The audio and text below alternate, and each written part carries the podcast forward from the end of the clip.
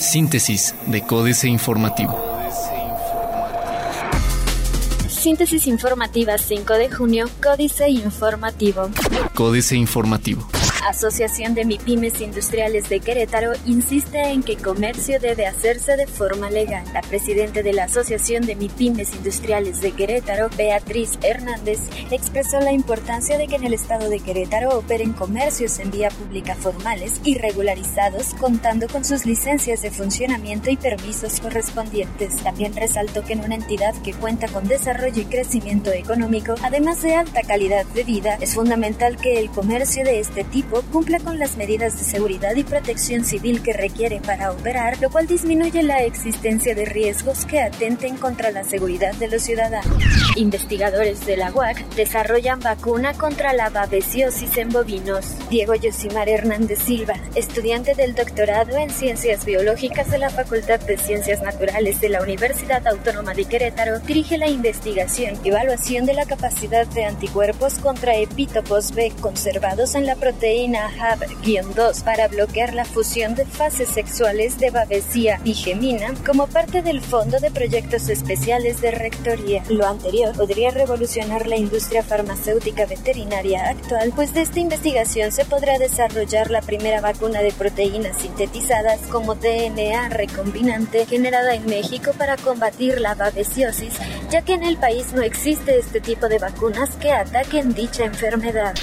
Protección Civil Estatal de Querétaro clausura Antro La República por no contar con medidas de seguridad, dando continuidad al operativo de supervisión a centros nocturnos y de entretenimiento. La noche de este sábado 3 de junio se procedió a la clausura de un establecimiento situado en Juriquilla debido a que no contaba con las medidas ni condiciones de seguridad necesarias para operar. La Secretaría de Seguridad Ciudadana, en coordinación con la Secretaría de Gobierno, a través de inspección de licencias de alcoholes y la Unidad Estatal de Protección Civil llevaron a cabo la clausura de manera conjunta tras realizar una minuciosa revisión. AM. Será híbrido el pago en sistema Crobus será el Instituto Queretano del Transporte el que revise los trabajos para la sustitución de tarjetas para el nuevo sistema Crobus. De acuerdo con Luis Bernardo Nava Guerrero, jefe de la oficina de la gobernatura, están en el proceso de adquirir 450 mil plásticos que se distribuirán de forma gratuita entre los capitalinos. Explicó que en lo que se hace la transición para los sistemas de prepago, los choferes aceptarán los dos sistemas, RedGo y Crobus, para que los usuarios no pierdan su crédito. Hay pocos agentes que tramitan su licencia. Réplica de la Capilla Sixtina, la más visitada de la historia. Diario de Querétaro. Dejan turistas de rama de 2.148 millones de pesos. Llega Condair México. Anuncian inversionistas la creación de Condair México, empresa de ingeniería enfocada a sistemas de humidificación comercial e industrial que operará en el municipio de Tequisquiapan. Se trata de una fusión entre la empresa de capital suizo Condair y Requilsa, una compañía mexicana que responde a una estrategia global que busca integrar todos los mercados, declaró Oliver Zimmerman, CEO de Condai. Avanzan las obras, gobernador supervisa infraestructura de Milenio, El Mirador. Piden penas severas contra venta de drogas a menores de edad. El corregidor. Alarma subempleo entre universitarios. Pide Canirac contratar a empresas de seguridad privada certificadas. Atiende Contraloría 100 quejas presentadas en AP. Desarrolla CEDES un proyecto de sistematización en San Juan. Noticias. Reforman legisladores el tema de la ley de estacionamientos. Se comercializa por contrato 40% de producción de riego. Podría decrecer la producción del agro en ciclo de otoño. Debido a las lluvias tardías de esta temporada, el secretario de Desarrollo Agropecuario Tonatio Cervantes Curiel señaló que podrían presentarse afectaciones en las siembras del ciclo otoño-invierno. Por ello, destacó que los ingenieros agrónomos y técnicos de las empresas y aseguradoras realizan evaluaciones de manera constante en los campos del estado. Plaza de Armas. Obtiene Queretano primera patente de presa subterránea subterráneas. Luego de 42 años de trabajo en la ingeniería e infraestructura de al menos 24 estados del país, el ingeniero queretano Miguel Álvarez Sánchez presentó públicamente su patente MX-347027 presas subterráneas, un esquema 100% sustentable de recolección, almacenaje y distribución de agua aprobado en zonas rurales que no contaban con el vital líquido. Álvarez Sánchez, ganador del Premio a la Sustentabilidad 2017 que entrega la Cámara Mexicana de la Industria de la Construcción, CEMIC, recibió el pasado 18 de abril el certificado de patente avalado por el Instituto Mexicano de la Propiedad Industrial INPI. Avanza Sistema Local Anticorrupción en Querétaro. Trabajan 7.000 parteras en el estado según INS. Legisladores piden a UNAM avanzar para atender cáncer. Reforma.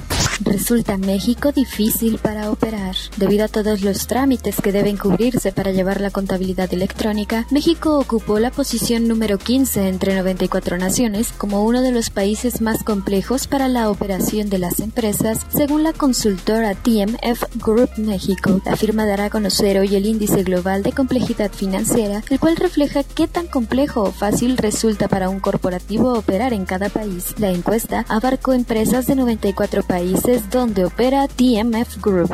Preocupan e-commerce y transporte en Tratado de Libre Comercio.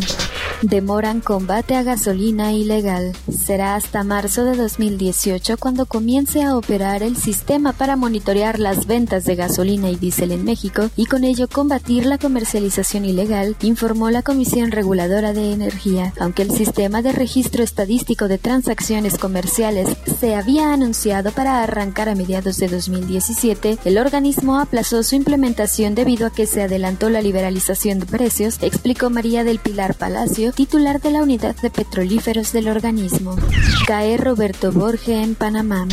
Antes de abordar un vuelo a París, la policía de Panamá y elementos de la Interpol México, adscritos a la PGR, detuvieron anoche a Roberto Borge Ángulo, prófugo de la justicia por el delito de lavado de dinero. A través de su cuenta oficial de Twitter, la Procuradora General de la República informó a la medianoche de la captura del exgobernador de Quintana Roo en el Aeropuerto Internacional de Tocumen, en el país centroamericano. La jornada. Cañeros mexicanos temen arruinarse si Estados Unidos cierra el mercado del azúcar. Alerta la OCDE sobre trabajadores desplazados a protección ambiental 141.933 millones de pesos. PRI y Morena pelean victoria en el Estado de México. El conteo rápido que realizó el Instituto Electoral del Estado de Querétaro dio una ventaja al candidato de la coalición de los partidos Revolucionario Institucional, PRI, Verde Ecologista, Nueva Alianza y el Encuentro Social, Alfredo del Mazo Maza, sobre la abanderada de Morena Delfina Gómez Álvarez de solo dos puntos porcentuales, un resultado que, confirmarse en el cómputo oficial, haría de la de ayer la elección más competida en la historia de la entidad. Excelsior. Sube importación de gas natural, mayor dependencia.